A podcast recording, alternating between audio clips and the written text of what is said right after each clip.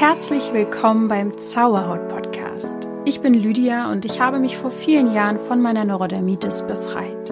Nun möchte ich dir Schritt für Schritt zeigen, wie auch du die Botschaften deiner Haut verstehen kannst. Und denk daran, du darfst gesund sein. Namaste und herzlich willkommen zu dieser sehr, sehr spannenden Folge, die schon lange auf meinem Plan ist. Und endlich wird sie umgesetzt. Es geht nämlich tatsächlich um eins der Hauptgründe für Hautbeschwerden, die emotional dahinter steckt. Äh, und das ist tatsächlich ein Trennungs- oder Verlustkonflikt. Und weil man das ja mal jetzt so schnell nebenher sagen kann, ja, deine Haut ist ein Kontaktorgan und so, aber da können viele erstmal nichts mit anfangen. Aber es wird nicht nur darum gehen, aber ich möchte es halt einfach mal einmal aufschlüsseln. Es soll auch ja, äh, für alle sozusagen interessant sein, denn ich glaube, Trennungen und äh, Verluste haben wir alle mehr oder weniger erlebt und die können einfach lange nachwirken. Und tatsächlich ist es auch so, dass dadurch, dass Menschen Hautbeschwerden haben und einen Trennungs- und Verlustkonflikt haben, auch oft resultiert, dass Menschen schlecht Grenzen setzen können. Also da liegt einfach ganz, ganz oft eine Angst hinter, nämlich die Angst vor Ablehnung. Und genau deswegen, ihr merkt schon, ich stecke quasi schon mitten im Thema drin. Genau deswegen möchte ich heute das Thema genauer beleuchten, von allen Seiten mal drauf schauen. Und selbst wenn du jetzt gerade noch denkst, dass du das gar nicht hast, ähm, zum Beispiel ein Trennungskonflikt, glaub mir, wenn du irgendwelche Beschwerden mit der Haut hast, dann steckt da sehr, sehr oft ein Trennungskonflikt dahinter. Und vielleicht finden wir ja zusammen heraus, um welchen es dort geht. Ähm, ihr wisst ja, wie wichtig es ist, die Ursache für ein Symptom zu finden und zu lösen, damit das Symptom eben nicht immer wieder auftauchen muss. Und deswegen hoffe ich, dass ich dir dabei helfen kann, vielleicht heute den Auslöser für deine Hautbeschwerden herauszufinden. Genau.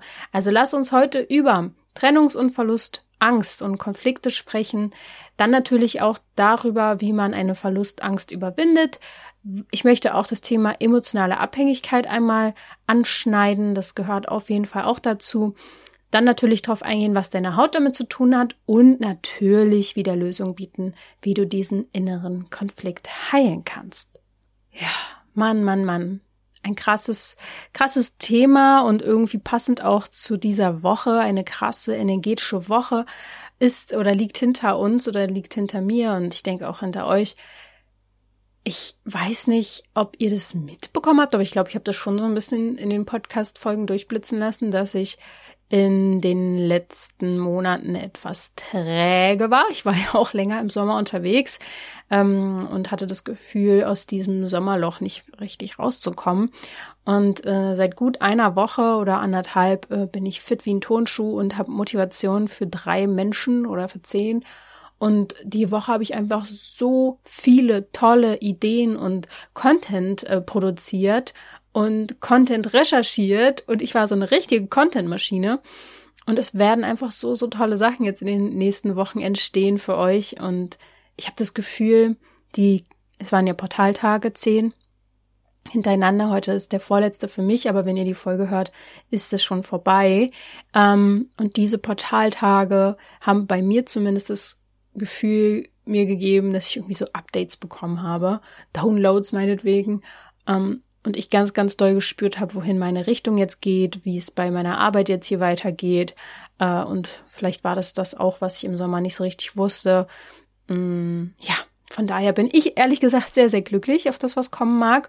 Auch auf diese Folge, die auch in dieser Zeit jetzt entstanden ist. Und deswegen lasst uns doch direkt mal reinstarten.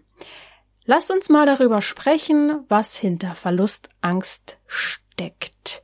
Ja, also erstmal kannst du ja mal kurz in dich gehen und überlegen, hast du Verlustangst? Hast du Angst davor, jemanden zu verlieren? Hast du Angst davor, vielleicht auch, es muss auch kein Mensch sein, es kann auch ein Tier sein, ganz, ganz große Angst davor, diesen Menschen eben zu verlieren, dann steckt oft eine Angst dahinter, nicht gut genug zu sein.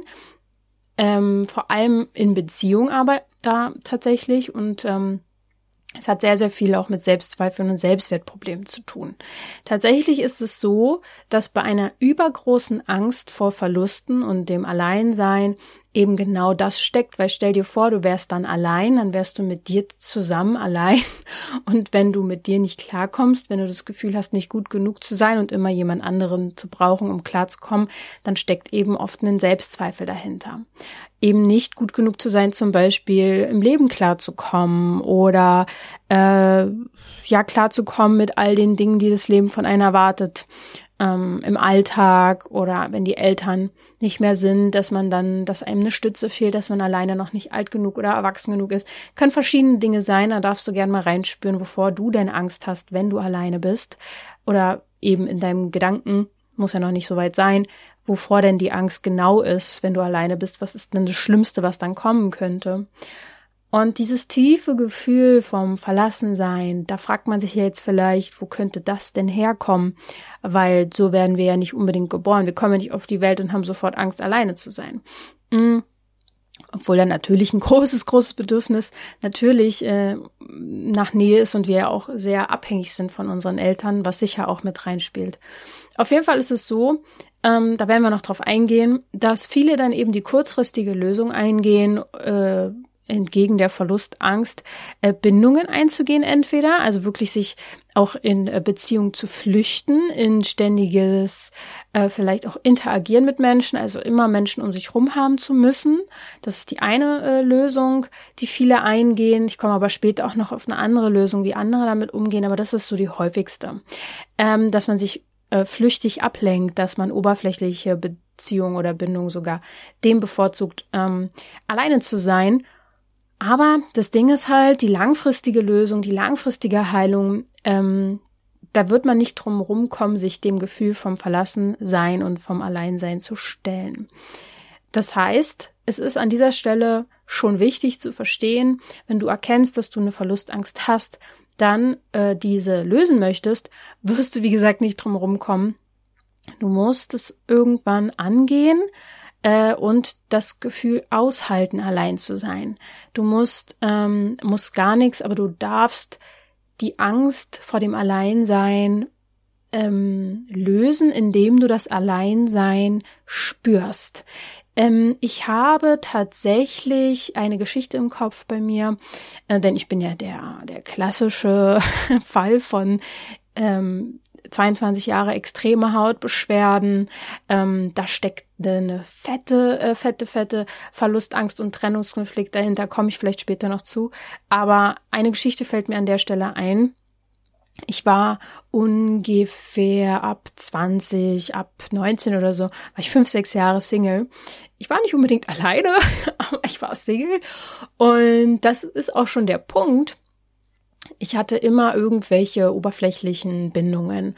Ähm, das muss auch nicht mal irgendwie was Großartiges gewesen sein. Es kann auch einfach nur gewesen sein, dass ich immer mit Freunden unterwegs war, immer mit irgendwem gerade geschrieben habe und irgendjemanden, ja, in petto hatte, sage ich jetzt mal, dass ich nie gänzlich alleine sein musste.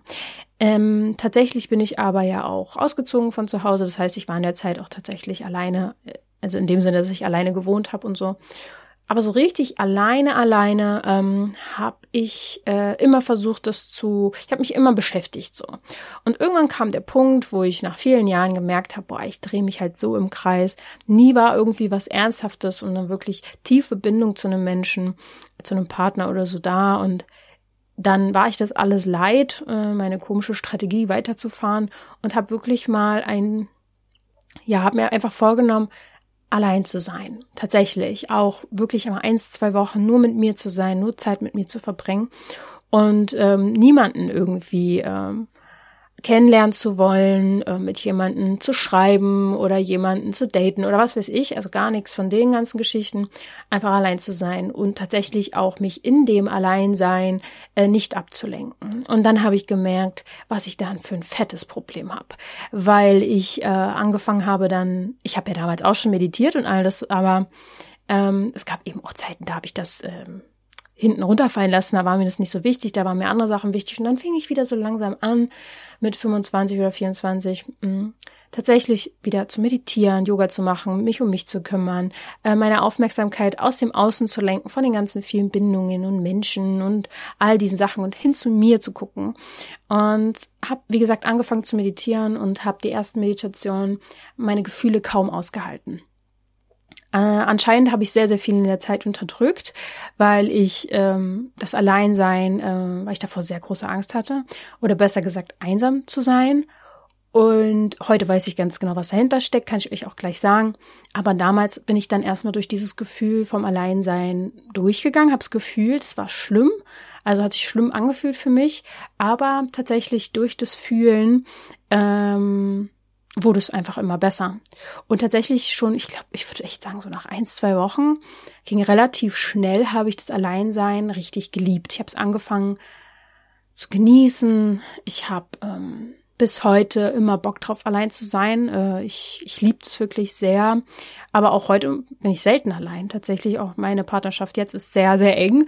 Äh, also wer weiß, äh, was ich da auch immer noch ähm, reproduziere. Aber es ist tatsächlich so ein Thema, was ich für mich in dem Moment dann schon ein Stück weit heilen konnte. Das kann ich schon so sagen. Heute weiß ich, was hinter meinem Alleinsein, Verlust, Angst, Ding steckt. Äh, ich sage es euch jetzt schon mal an der Stelle, weil es auch äh, öfter mal noch äh, Thema werden könnte hier. Und ich glaube, dass es vielen so geht. Vor allem Menschen, die Hautbeschwerden schon seit kurz nach der Geburt haben. Das ist nämlich immer so ein Thema, was ich euch ja frage, ist, seit wann habt ihr das? Ähm, seit wann habt ihr Hautbeschwerden? Und kurz vorher muss irgendwas passiert sein. Oder kurz bis, bis zu einem halben Jahr vorher muss irgendwas gewesen sein. Und tatsächlich ist es so, dass ich ja einen Zwilling im Mutterleib hatte. Das habe ich jetzt auf verschiedensten Ebenen für mich rausgefunden. Und ähm, ich bin das erste Mal in Berührung damit gekommen. Ich glaube, da war ich 25, also wirklich kurz nachdem ich mich diesem Alleinsein-Thema auch gestellt habe. Und ähm, habe einfach festgestellt, dass ich ein Verlust hatte im Mutterleib, meinen ersten großen Verlust, äh, über den ich glaube ich bis heute noch nicht gänzlich äh, drüber weg bin. Und ähm, das eine, ein, ein, ein, ein großes Trauma für mich ist und war. Und meine Haut äh, oder die Haut kriegt ja schon sehr, sehr viel auch im Mutterleib mit, ähm, hat eben diesen ersten Hautkontakt, dieses Berühren, dieses vom Herz, das Herz schlagen zu hören. Ähm, ich hatte auch eine lange, lange Zeit Angst, ähm, da, zu hören, wie mein Herzschlag oder das Herzschlag von meinem Partner aufhört zu schlagen. Da hatte ich immer große Angst vor. Ich hatte eine Zeit lang wirklich äh, eine Phobie davor, den Herzschlag zu hören, kann man schon fast sagen. Und ja, heute weiß ich eben warum und konnte das ja dann auch gut bearbeiten und ähm, weiß jetzt sozusagen äh, damit mehr anzufangen. Wenn ihr jetzt gerade das Gefühl habt, huch, das ist aber nochmal ein extra Thema, jetzt ist es auch tatsächlich. Das Thema verlorener Zwilling ist ein Thema für sich. Dazu habe ich auch mal eine Podcast-Folge gemacht. Gibt es einfach mal bei eurem Streaming-Portal ein, Zauberhaut, verlorener Zwilling, dann müsstet ihr die Folge eigentlich relativ schnell finden. Auf jeden Fall, äh, back to the ähm, topic, so heißt dieser wunderbare Spruch. Ähm, ich habe euch ja kurz eben schon gesagt, dass der Selbstwert auch groß ähm, mit drinne hängt, wenn man eben Verlustangst hat. Und da fragt man sich ja jetzt eben, wodurch ist das entstanden, was ist der Selbstwert und so weiter. Und an der Stelle kann ich schon mal sagen, klar, Selbstwert bedeutet eben, hey, was bist du dir selber wert? Äh, ich denke, das ist klar. Und wo unser Selbstwert entsteht, ist einfach in den ersten sieben Lebensjahren. Tatsächlich auch schon teilweise im Mutterleib. Und ähm, diese Kindheit, von der ich so oft rede, die hatten wir nun mal alle. Und da entstehen auch unsere inneren Glaubenssätze. Und der Klassiker ist eben, der mir immer wieder begegnet, auch bei Menschen mit Hautbeschwerden, dass sie fest davon überzeugt sind, nicht gut genug zu sein. Und äh, da darfst du einfach mal bei dir schauen, auch zum Beispiel mal deine Eltern beobachten, ob du diese Wahrheit auch in ihnen siehst. Also empfindest du das so, dass deine Eltern sich selbst vielleicht auch ähm, für nicht gut genug halten, denn Deine Eltern müssen dir gar nicht das Gefühl gegeben haben, dass du nicht gut genug bist. Das ist natürlich auch schrecklich, wenn es diesen Fall gibt. Aber das muss nicht sein. Es kann sein, dass sie es dir vorgelebt haben. Das heißt, sie sind ja nur mal ein Vorbild äh, für dich gewesen, auch vor allem in den ersten sieben Lebensjahren. Da schauen sich die Kinder alles ab und äh, machen nach und so. Ja, und wenn sie das sich ähm, selber nicht bewusst waren und das vorgelebt bekommen, also du das vorgelebt bekommen hast, dann kann es sein, dass du das übernommen hast. Und ich genüge nicht, ist eben einer dieser Glaubenssätze, der bei ganz, ganz vielen Menschen vorhanden ist. Äh, wir sind ja jetzt so ein bisschen die Generation, die hier aufarbeitet.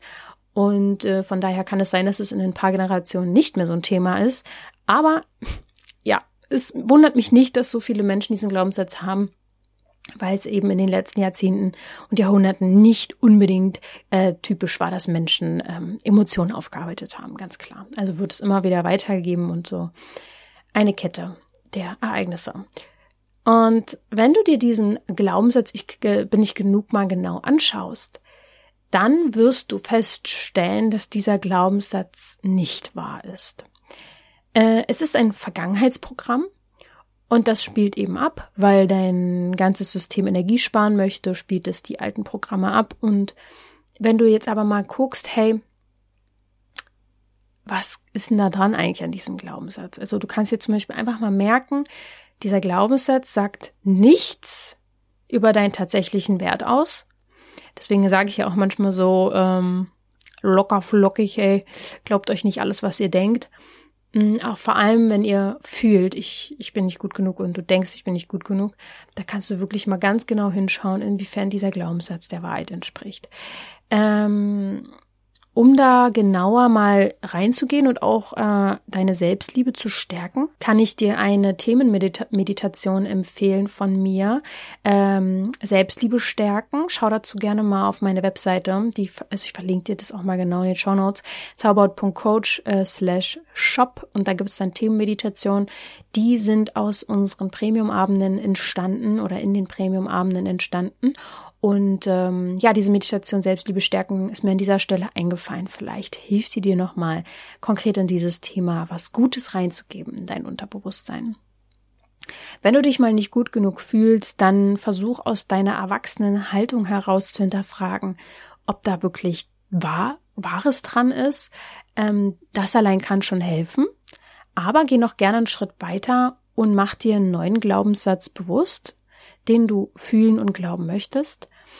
Und äh, um dich darin zu stärken, ich meine, ein guter Glaubenssatz ist natürlich, ich bin es wert, ich bin, ich liebe mich selbst, ich bin vollkommen gut genug, ähm, dass du dir vielleicht mal bewusst machst, in welchen Momenten du dich ähm, zum Beispiel gerade im Leben gut genug fühlst äh, und dass du da einfach mal dir wirklich Gedanken drum machst, was es noch für Gründe gibt, dass du dich sehr wohl als gut genug empfinden darfst. Das ist ein bisschen, äh, ja, muss man sich halt Zeit für nehmen. es lohnt sich aber auf jeden Fall, um eben sich daran zu erinnern, dass dieser Glaubenssatz, ich bin nicht gut genug, nicht der Wahrheit entspricht. Ähm, tatsächlich ist es auch so, dass Verlustängste oft mit dem überangepasst Sein einhergehen.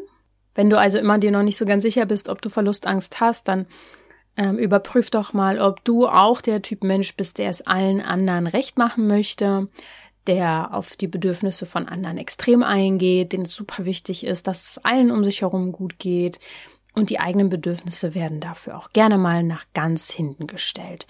Wenn du dich hierbei ertappst, dann könnte es eben auch sein, dass du tatsächlich eine versteckte Verlustangst hast. Wie überwinden wir die denn jetzt? Ist vielleicht die große, große Frage, die du dir stellst. Also erstmal ist wichtig zu erkennen, dass äh, bei Menschen mit Verlustangst immer ähnliche Beziehungsdynamiken entstehen.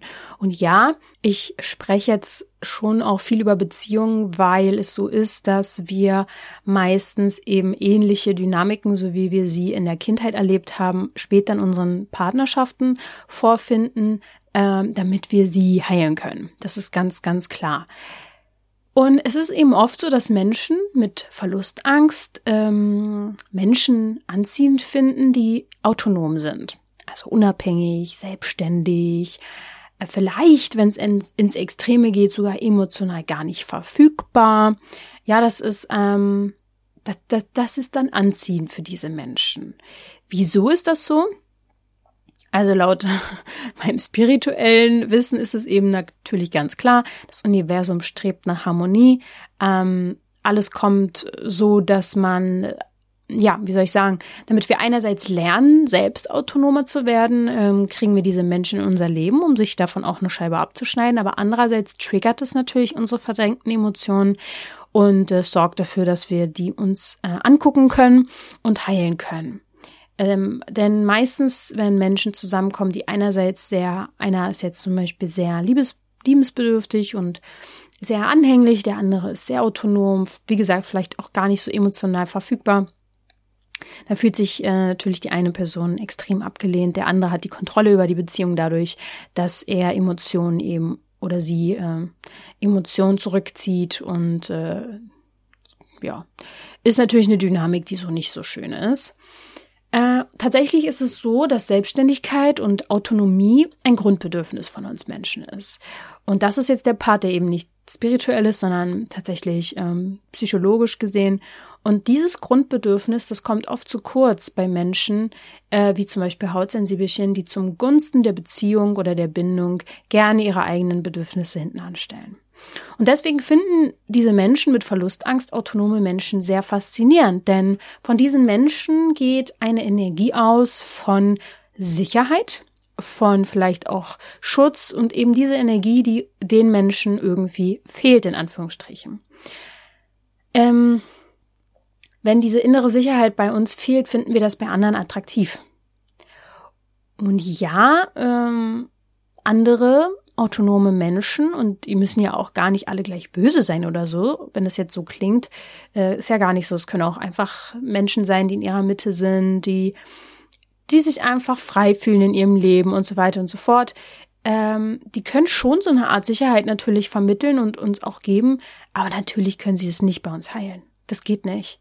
Und deswegen geht es darum, wieder selbst an uns zu arbeiten. auch an dieser Stelle kommen wir nicht drum rum. Einen nächsten Punkt, den ich äh, auch noch mal erwähnen möchte, bevor wir in die Lösungen gehen, ist das Thema der emotionalen Abhängigkeit. Denn emotionale Abhängigkeit bedeutet ja, dass man von der Zuneigung und Aufmerksamkeit jemand andere, äh, von jemand anderem abhängig ist. Auch da darf man selber in sich gehen und ehrlich sein. Hm, könnte das sein, dass ich emotional abhängig bin? Ich glaube, mehr oder weniger sind wir das alle irgendwie. Wir müssen jetzt auch nicht perfekt sein und komplett äh, autonom sein. Aber ja, wenn es extrem wird, ist emotionale Abhängigkeit eben nicht so was Schönes und geht oft damit äh, zusammen, dass man auch Angst hat, eben wieder alleine zu sein. Das hängt dann auch irgendwo da so mit drinne. Vielleicht ist es aber auch so, dass du in einer Beziehung feststeckst äh, oder auch in einer Freundschaft, von der du dich eigentlich trennen möchtest, aber dich nicht trennst, weil in dir der Glaubenssatz vorliegt, dass du dich nicht trennen darfst. Denn du verbindest vielleicht mit Trennung, dass du dann schuldig bist oder dass das nichts Gutes ist, ähm, dass es nicht deinen Werten entspricht. Wie gesagt, ich meine damit nicht nur Partnerschaften, sondern auch Freundschaften oder eben auch die Beziehung zu den Eltern. Eine ähm, ja, auch extreme Geschichte wahrscheinlich für Menschen, die sehr sensibel sind, sich da abzugrenzen und vielleicht sogar zu trennen, ähm, weil da ja logischerweise oft eine emotionale Abhängigkeit vorherrscht, aber in manchen Fällen ist es wichtig, sich da abzugrenzen. Und äh, ja, da musst du selber hinschauen, ob das für dich wichtig ist, für deine Heilung. Da kommen wir später auch noch zu. Aber wichtig ist die Frage, ähm, wo kommt denn jetzt diese Angst her? Weil letztendlich die Angst vorm Alleine sein ist irgendwie immer so das letzte Fünkchen an dieser Kette, die ich hier immer äh, aufbinde, egal von welcher Seite, ob wir jetzt über Verlustangst sprechen, über emotionale Abhängigkeit. Irgendwie kommen wir immer auf diese Angst zurück ähm, vor dem Alleine sein.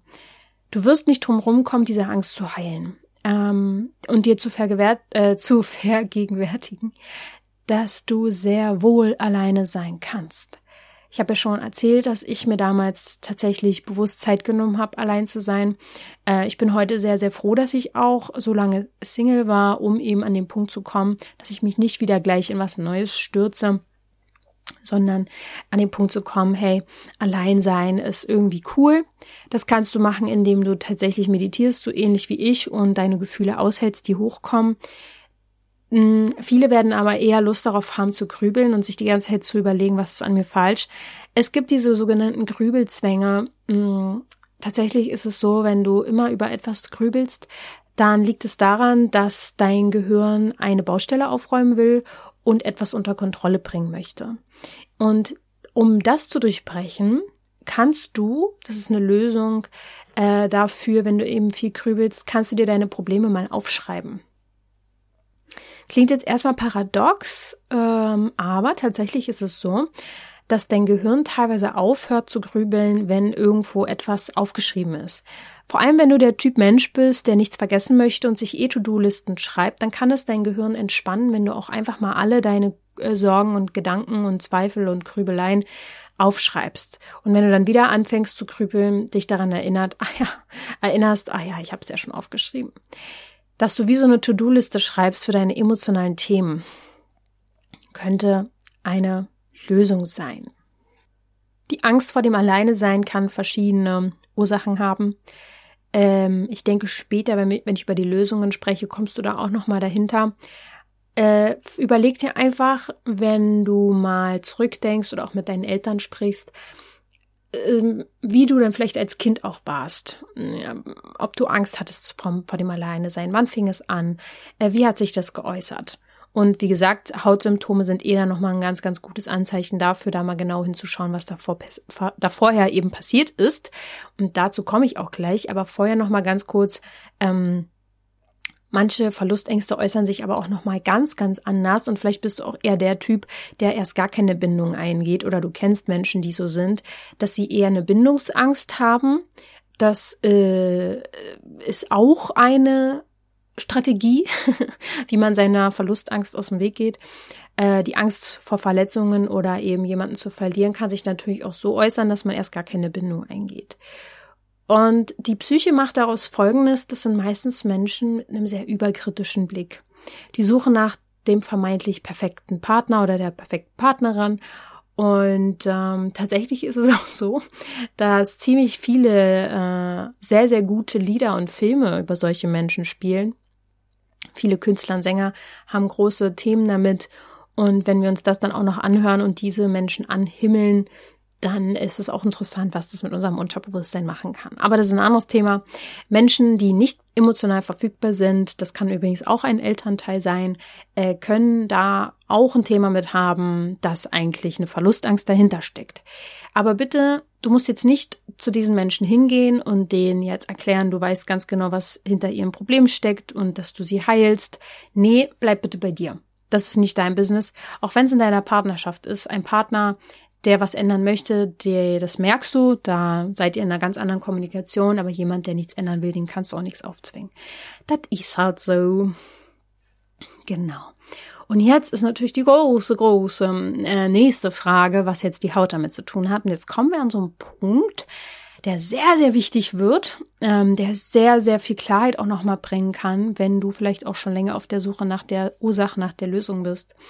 Äh, ihr wisst ja, die Haut ist ein Kontaktorgan, habe ich schon oft genug gesagt, aber äh, hier nochmal ganz kurz zur Wiederholung, falls du es nicht weißt. Deine Haut ähm, schützt dich einerseits vor der Umwelt, andererseits nimmst du den Kontakt über deine Haut zur Umwelt auf. Das heißt, sie ist ein Verbindungsorgan, sie ist ein Kontaktorgan und Hautbeschwerden kommen meistens, wenn wir einen Trennungskonflikt haben. Das heißt, es gibt oft einen Nähe-Distanz-Konflikt. Ähm, Hautkontakt ähm, ist dann entweder gewünscht oder eben nicht. Jetzt gehe ich mal näher darauf ein, wenn äh, es einen Trennungskonflikt gibt, wenn man Kontakt haben will.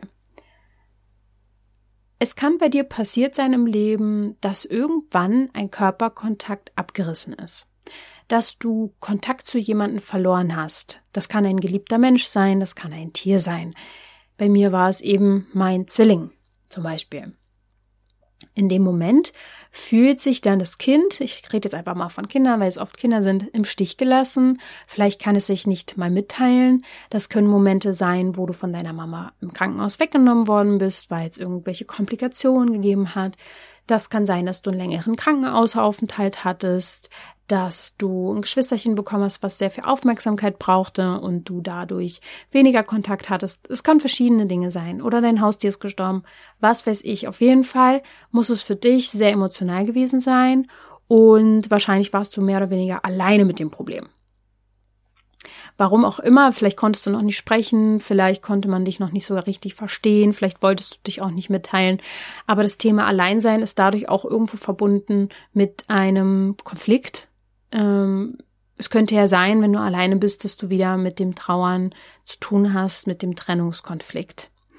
Oft sind dann Körperinnenseiten betroffen mit der Haut, die Yin-Meridiane sozusagen, auch der Bauch, die Brust, Arme und Beininnenseiten. Das, man sagt so, die Innenseiten sind dafür da, dass wir uns umarmen. Dort spüren wir jemanden und äh, auch über den Bauch und mit der Brust pflegen wir Hautkontakt. Das heißt, ähm, vielleicht erkennst du dich hier wieder, vielleicht hast du dort auch Hautbeschwerden, dann kann es sehr, sehr gut möglich sein, dass ein Trennungskonflikt vorliegt, in dem du eigentlich Kontakt haben wolltest, der aber abgerissen ist.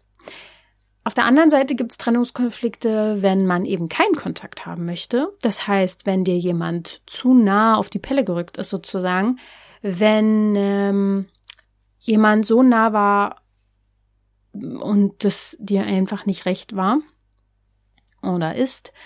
Und betroffen sind dann oft Körperaußenseiten, die Yang-Meridiane, also auch der Rücken, ähm, das Gesäß, bei den Armen und Beinen dann eher so die Außenseiten, die Ellbö Ellbögen, Ellbogen, Handgelenke, Kniegelenke, Sprunggelenke, aber alles außen. Man sagt ja auch so mit den Ellbogen, mit den Fäusten ähm, wehren wir vielleicht auch unerwünschte Menschen oder Dinge ab. Und eventuell ist es auch kein Mensch, der dir zu nahe kam, sondern du hast angefangen, zu viel zu leisten.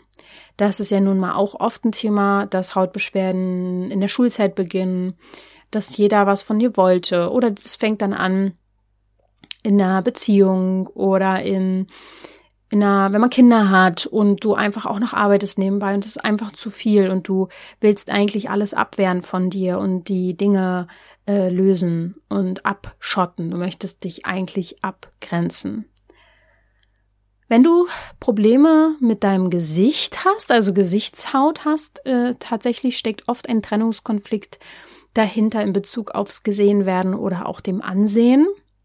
Bei Kindern kann auch, äh, kann auch sein, dass man Streicheleien der Eltern vermisst und dann eben die Probleme im Gesicht auftauchen, damit man gesehen wird, damit man im Mittelpunkt steht. Bei Hautbeschwerden auf der Stirn steht sehr oft Stress in Bezug auf jemanden die Stirn bieten dahinter, also dass du dich einer Konfrontation stellen musst, das vielleicht aber auch nicht willst. Und beim Kopf und bei der mh, mm, Kopfhaut ist es sehr, sehr oft ein Trennungskonflikt, dass du dir wünscht, ähm, gestreichelt zu werden.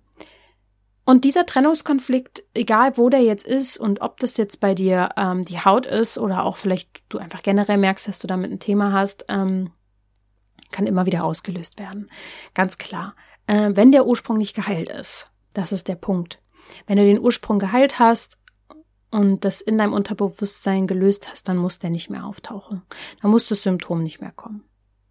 Es kann ausgelöst werden durch nahestehende Personen, Eltern, Mutter, Vater, Geschwister, Partner, alles Mögliche. Aber tatsächlich auch durch enge oder drückende Kleidung. Zu enge Schuhe. Feuchtigkeit, Nässe, Kälte, Hitze, die Sonne, Schweiß, das sind, können bei dir alles Trigger sein. Ich habe jetzt drei Möglichkeiten hier an dieser Stelle, wie du das heilen kannst.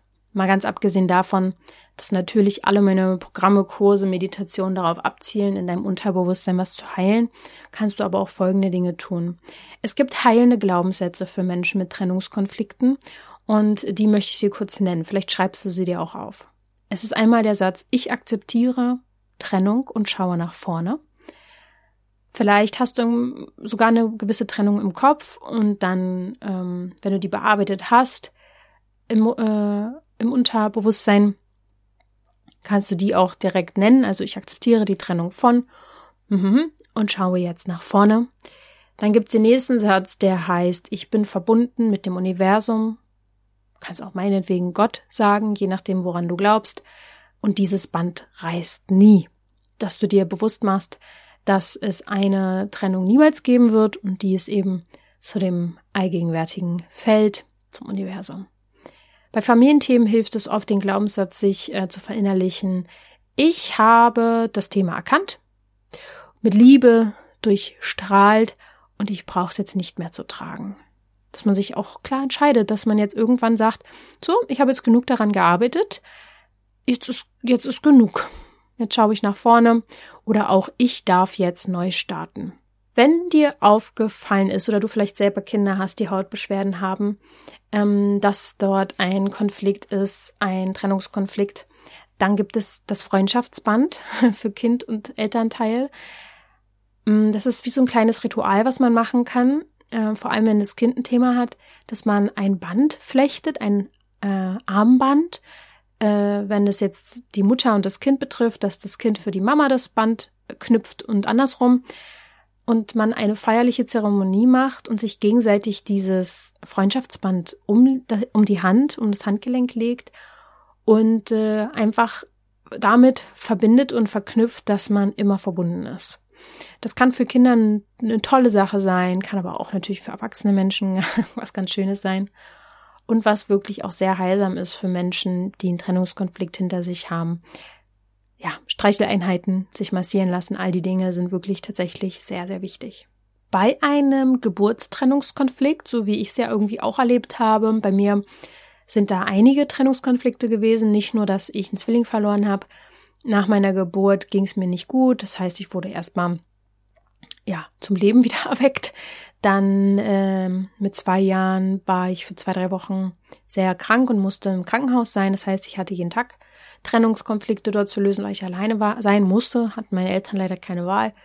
Äh, und äh, diese Dinge reichen ja auch schon aus, um jemanden sehr, sehr stark zu prägen. Und tatsächlich gibt es dort eine sogenannte Herzfadentechnik. Da stellt man sich als Mutter oder auch als Kind einen rosaroten Herzfaden vor, der von Herz zu Herz geht. Kann man in einer Art Meditation auch machen. Und dieser Liebe, Liebesfaden sozusagen, der wird äh, fest bestehen bleiben. Den kann man sich vorstellen, den kann man manifestieren und sich klar machen, wenn, selbst wenn die Geburt kritisch war, wenn es eine Trennung gab, wenn das Kind zu früh in die Krippe musste oder ins Krankenhaus, dass es diesen Herzfaden immer gibt. Und wenn man Angst hat, dass ähm, zum Beispiel das Kind oder man will es nicht so gerne loslassen, weil es in den Kindergarten muss, dass man sich diesen Herzfaden vorstellt, diese Verbindung immer besteht. Das sind jetzt so kleine Techniken gewesen, die helfen können. Und jetzt komme ich zum letzten Punkt auch schon, aber da habe ich so sechs Tipps für dich, wie man aus einer emotionalen Abhängigkeit kommen kann. Wie gesagt, das können Freundschaften sein, das kann eine Partnerschaft sein, das können auch die Eltern sein, zu denen du dich emotional ähm, abhängig fühlst. Ja, und der erste Schritt ist auf jeden Fall erstmal, dass man die Wurzeln erkennt. Und ich hoffe, dass dir diese Folge da auch Erkenntnisse gebracht hat, dass du erkennst, hey, warum bin ich so, wie ich bin? Habe ich Verlustangst? Habe ich Angst, allein zu sein? Bin ich emotional abhängig? Habe ich irgendwie eine Trennung erlebt, die ich nicht verarbeiten konnte? Woher kommt das? Gab es eine frühe Verlusterfahrung? Oder wurde es in deiner Familie so auch vorgelebt, dass man nicht alleine sein kann? Das können alles die Themen sein, die du dir genau anschauen darfst. Das ist also der erste Schritt, die Wurzeln überhaupt erkennen. Dann der zweite Schritt ist auch mal nach Mustern zu schauen. Du kannst in deinen eigenen Partnerschaften schauen, hey, was waren das so für Partner? Gab es da Muster? Also gab es Ähnlichkeiten, Parallelen? War jeder von denen vielleicht sehr autonom, äh, wenig verfügbar auch? Oder waren die mal sehr auf ihre Freiheit bedacht? Oder was gibt's für Parallelen? Und da kann man genau hingucken und ein bisschen analysieren. Hey, ist das vielleicht auch bei meinen Eltern so gewesen? Dann kann es eben sein, dass das ein Muster ist, was du wieder erlebst. Ja? Das ist, wir sind jetzt noch in dem Part der Selbsterkenntnis. Dann im dritten Schritt ist es natürlich wichtig, dein Selbstwertgefühl zu steigern. Und da geht es darum, deine Glaubenssätze eben zu hinterfragen. So wie ich es am Anfang auch schon gesagt habe, äh, dass du diese Annahme, ich bin nicht gut genug jetzt als Beispiel, wirklich dir mal anschaust und ähm, ablegst, indem du äh, Dinge dir aufschreibst, die dafür sprechen, dass du sehr wohl gut genug bist. Eine Liste machst, wofür du gut genug bist. Und ähm, die kann sehr, sehr, sehr, sehr, sehr lang sein. Und es kann einfach auch nur sein, ich mache meine Augen morgens auf und ich bin gut genug. Du musst ja nicht mal was dafür tun. Aber es hilft manchmal dem Verstand, um auch für deine Leistungen irgendwo dich gut genug zu fühlen. Wichtiger wäre aber natürlich, dass du einfach Eigenschaften ganz natürliche erkennst, äh, für die es, äh, für die du liebenswert bist und die dann mal aufschreibst. Und dann erkennst du diesen Glaubenssatz, ich bin nicht gut genug als Lüge. das wäre natürlich sehr gut. Und einer Lüge glauben wir natürlich nicht. Ähm, Der vierte Punkt ist, dass du dir deine Stärken klar machst. Es geht ein bisschen einher mit dem, was ich eben gesagt habe. Nenn es meinetwegen Erfolgstagebuch, dass du wirklich dir aufschreibst, was du geschafft hast, was du geleistet hast, äh, dir auch neue Hobbys suchst, indem du deine Stärken ähm, oder indem du stärker wirst. Man lernt ja auch durch neue Hobbys, neue Dinge. Man muss ja auch nicht alles gleich können. Aber ja, das wäre schön, wenn du eine Art Tagebuch oder Journaling-mäßig unterwegs bist, dass du dir auch deine Erfolge notierst. Der fünfte Punkt ist Unabhängigkeit lernen. Das heißt, ähm, Zeit alleine zu verbringen. Ganz gezielt dir diese Zeit auch schön zu gestalten, aber nicht unbedingt mit anderen, sondern wirklich alleine. Heißt ja auch nicht, dass du alleine sein äh, musst und an die Wand starren musst. Nein, natürlich kannst du das so schön gestalten, wie du möchtest, äh, indem du kochst, backst, äh, liest, ähm, dir ein schönes Getränk machst, dich vor einen schönen Film setzt. Klar, es ist auch ein bisschen Ablenkung, aber vielleicht ist es auch besser, mehr so Sachen zu machen, die ohne ähm, Media, Medium, Medien sind. aber darf natürlich auch. Du kannst auch in der Badewanne einen schönen Moment mit dir haben, alles Mögliche. Aber gestalte dir das und, und lerne es allein zu sein und es lieben zu lernen. Der letzte Schritt ist, dass du wirklich klein anfängst, dich emotional unabhängiger zu machen, auch vielleicht von, wenn es jetzt wirklich ganz gezielt um den Partner geht oder auch um Freundschaften, dass du zum Beispiel anfängst, mal was zu kochen, was der andere nicht mag, ähm, so ein bisschen rebellischer zu werden, dass du ähm, dir mal was anziehst, wo du weißt, es mag der Partner nicht. Oder dass du einfach mal Nein sagst, aber in kleinen Schritten immer mehr Unabhängigkeit gewinnst, immer mehr deine Autonomie zurückgewinnst. Das sind meine sechs Tipps an dieser Stelle.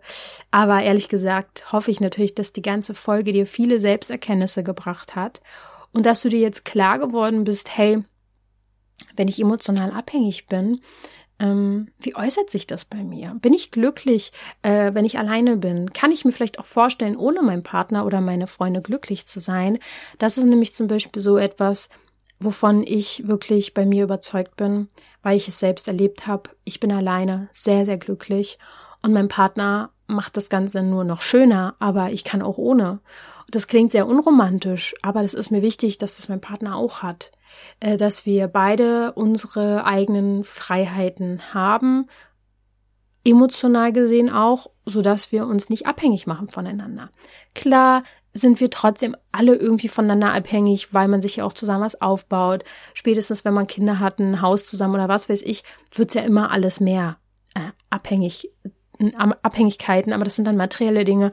Und emotional gesehen ist die große, das große Ziel für mich gewesen, dass ich auch alleine sehr wohl glücklich sein kann und in bester Gesellschaft bin, nämlich mit mir selbst. Und äh, ja, das ist auf jeden Fall ähm, ein schönes Ziel, würde ich sagen. Und ich hoffe, dass du heute erkannt hast, ob du zum Beispiel Verlustangst hast oder einen Trennungskonflikt erlebt hast. Und ähm, wenn du dabei Hilfe brauchst, dieses Thema zu lösen, dann melde dich einfach bei uns. Äh, du kannst uns auch eine E-Mail schreiben an support@zauberhaut.coach. Dann können wir dir ganz gezielt was empfehlen, was du ähm, von unseren zahlreichen Kursen, Programmen, Produkten machen kannst. Wir haben ja mittlerweile sehr, sehr viel. Äh, deswegen kann man da vielleicht auch ein bisschen den Überblick verlieren. Aber wenn du dich auch selber mal umschauen willst, ähm, dann geh auf www.zauberhaut.coach. Es gibt einfach, oder mein Ziel ist es immer gewesen, bei all meinen Dingen, die ich erstelle, dass es immer bis ins Unterbewusstsein geht und in die Heilung. Von daher kannst du auch nicht so viel falsch machen, wenn du dich durchprobierst. Aber solltest du wirklich gezielt was wissen wollen, dann schreib uns einfach. Und ich hoffe, die Folge hat dir ganz, ganz dolle gefallen. Es würde mich freuen, wenn du mir das mitteilst, zum Beispiel auch über irgendwelche Wege, sei es Social Media, bei Instagram oder auch eine E-Mail, dass ich einfach auch mal so ein bisschen Feedback bekomme. Äh, ich kann ja meinetwegen begeistert sein von meinen Sachen, die ich mache, aber ihr seid dann doch viel, viel wichtiger und in dem Moment mache ich die Dinge ja nicht für mich, sondern auch für euch. nicht nur für mich. Also, ich danke dir sehr, sehr dolle und wünsche dir noch einen wunderschönen Tag. Denke mal daran, du darfst gesund sein.